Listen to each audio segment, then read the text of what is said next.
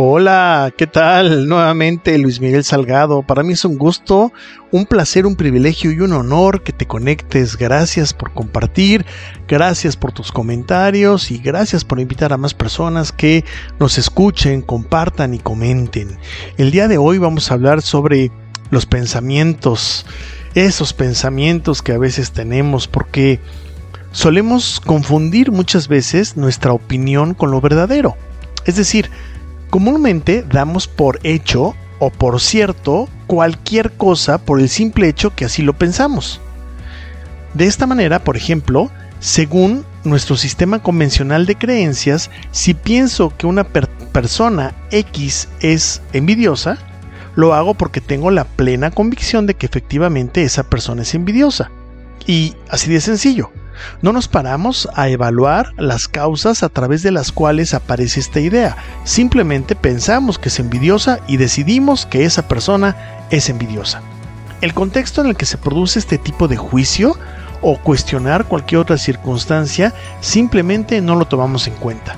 Y ni mucho menos nos detenemos a valorar que quizá nuestra opinión esté equivocada, o al menos que esté en parte sesgada. Es así y punto puesto que yo lo pensé de esa manera, yo estoy correcto.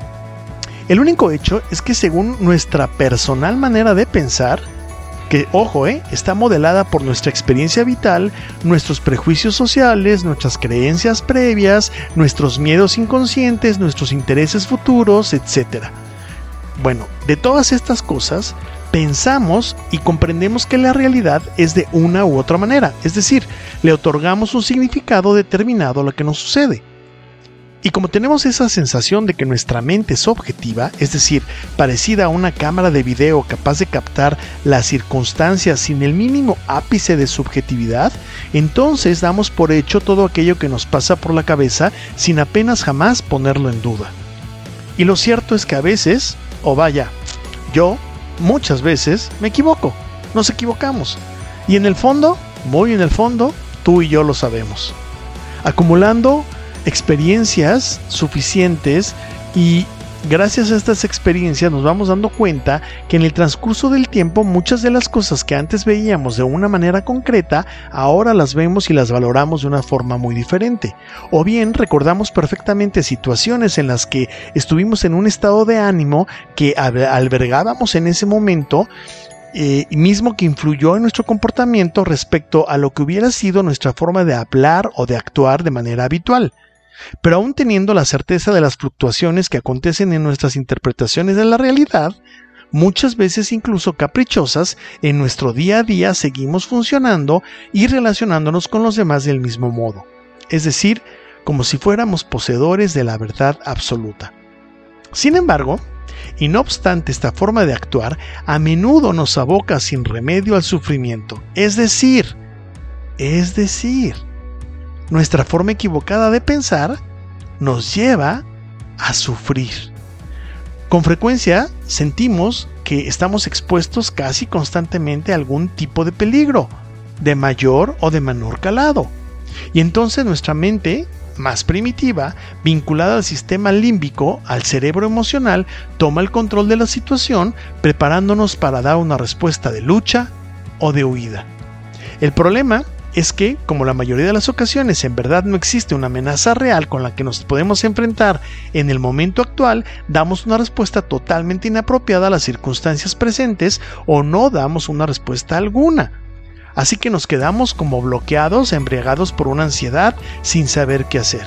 Sin embargo, si somos capaces de responsabilizarnos completamente de nuestras emociones y pensamientos y abrazamos la idea de que lo que nos pasa en gran medida depende de nuestro particular punto de vista y de cómo respondemos ante él, nos vamos a abrir a la posibilidad de una mayor comprensión acerca de la vida, permitiéndonos así escapar de la rueda de la angustia que a menudo nos acecha y que seremos capaces de retomar el control de nuestra vida. Así que si vislumbramos nuestros pensamientos y sentimientos y vemos que son completamente subjetivos, es decir, no son entes capaces de existencia por sí solos, sino que están al margen de nosotros, comprenderemos nuestra profunda responsabilidad al ser nosotros mismos los responsables de pensarlos y sentirlos de la manera en que lo hacemos. Ah, ahora bien, Dicho todo este gran y enorme choro, en ningún caso significa que tengamos que despreciar todo aquello que sentimos o pensamos, puesto que las emociones y el intelecto son facultades naturales que tenemos los seres humanos y que son maravillosas, aunque tal vez sí debemos de reinterpretar el significado que comúnmente le otorgamos. Así que no se trata de no pensar o no sentir, sino se trata de reinterpretar el significado. De manera que cuando somos conscientes de nuestro estado de ánimo que se aleja cada vez de la paz y la armonía, pues revisemos entonces si tenemos la consideración y la posibilidad de estar equivocados. Así que si nos brindamos esa oportunidad de observar las cosas desde otra perspectiva, estaremos utilizando nuestra mente como foco hacia nuestro propio autoconocimiento y aprendizaje personal. Así que también podremos comprender que de ningún modo nuestra opinión equivale a la verdad universal, ya que al igual que nosotros, todas las personas captan la realidad y se comportan según sus propias circunstancias particulares y sus puntos de vista objetivos, que son más subjetivos que nada, creyendo que también ellos están en lo cierto, y es que en el fondo ninguna opinión es tan importante. Bueno, al fin y al cabo, después de todo, es posible que el cambio interior verdaderamente significativo venga cuando seamos capaces de aportar lo mejor de nosotros mismos a la situación que de acuerdo se esté dando a cada momento, cualquiera que ésta sea, tanto para nosotros mismos como para los demás. Y es que la verdad, híjole, hace poco te platico algo muy rápido.